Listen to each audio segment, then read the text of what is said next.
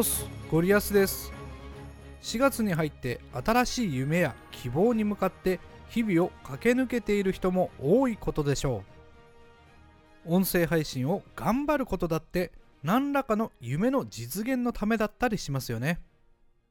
ゴリラーのゴリオさんは何か野望を持って音声配信に挑んでいるようですよ。今日も収録を2本出していいね回りをしてたくさんコメントもつけました。すごく頑張ってますね。ゴリオさんはなんでそんなに頑張るんですか？やっぱり音声配信に取り組む以上は自分の存在を多くの人に知ってもらいたいんです。なるほど。音声配信で影響力をつけることが目標なんですね。というより音声で収益化をしつつ魅力的な自分の商品を作ることが大事なのかなと思ってます。素晴らしいじゃないですか。実際にはどんなことをやってるんですか？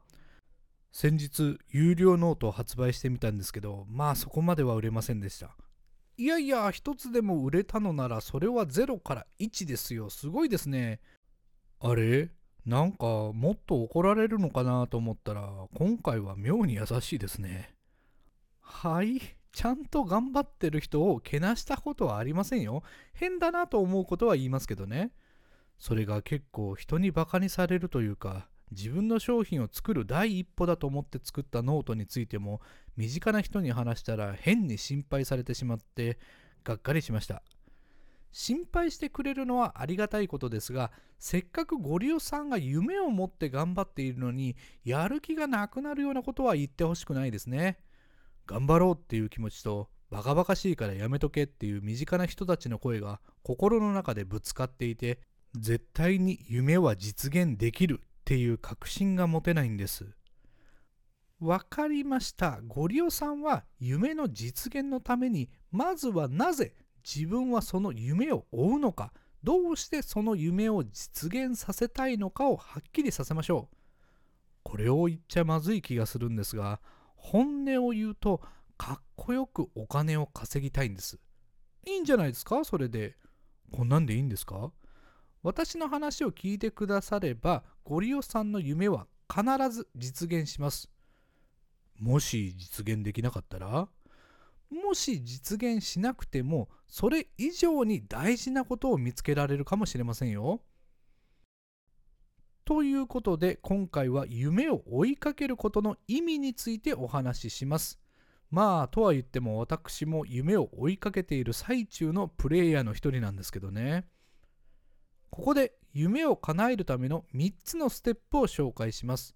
ステップ1、本当に叶えたい夢を見つける。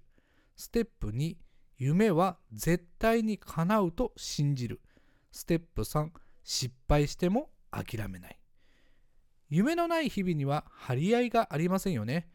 夢を持つことは生きることそのものなのかもしれません。しかし私はどんな夢でも持てばいいというわけではないと考えています。自分の情熱がどうしてもそれをせざるを得ないぐらいに自分を突き動かすのなら私はその夢を追いかけたい。夢の実現には障害を乗り越える強い思いが必要です。その意味で誰かに押し着せられたような夢は最後の最後踏ん張りが効きません。あなたが本当にやりたいことを見つける。そこがスタートラインなのでしょう。これがステップ1です。しかし、心から叶えたい夢に出会った時に必ずその実現を阻む存在が現れます。あなたの夢をバカにする人です。夢を叶える上で一番大事なことの一つは夢をバカにする人間から距離を取るということです。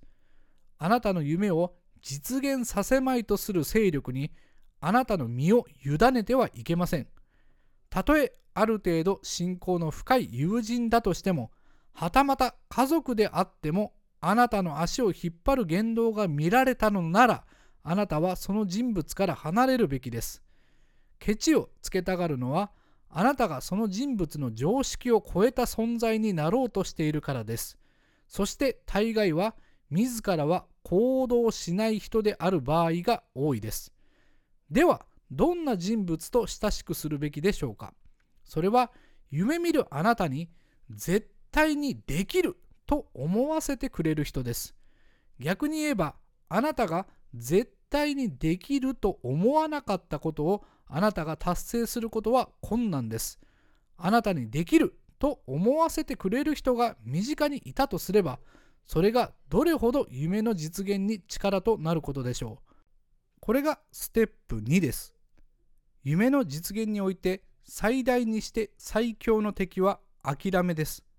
夢を実現する上で忘れてはならないことは何かに失敗することは夢の終わりではないということ。理想通りに音声配信の再生回数が上がったりフォロワーがうなぎ登りに増えたりそうならないなら夢は終わると思ってはいませんか？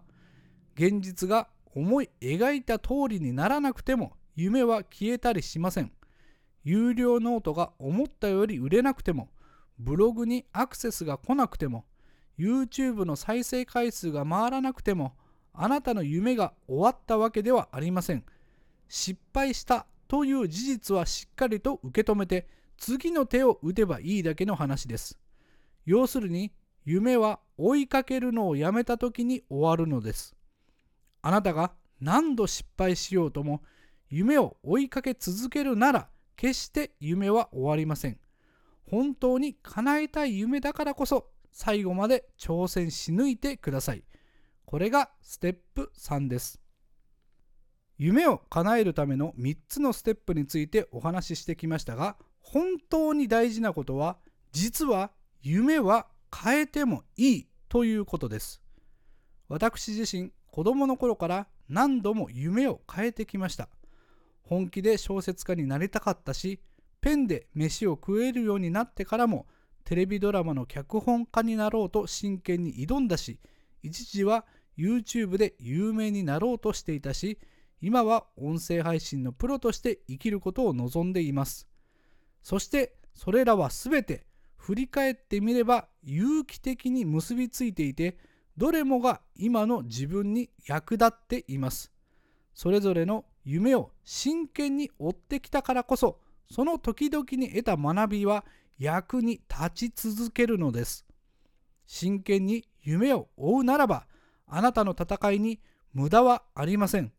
そしてそのことは一つ一つの夢を実現することよりももっと大事である場合があるんです。というところで今回の話をまとめます。今回のゴリアスポイント夢は夢中で追いかけている時が楽しいんです。まずは夢中になれる何かを見つけましょう。がむしゃらに走り切ってその先に新しい夢が見つかるならそれも OK あなたが蓄えた知識や経験は無駄にはなりません。どんどん自分のやりたいことに挑戦しましょう。今回は以上です。それではまたお会いしましょう。ありがとうございました。さよなら。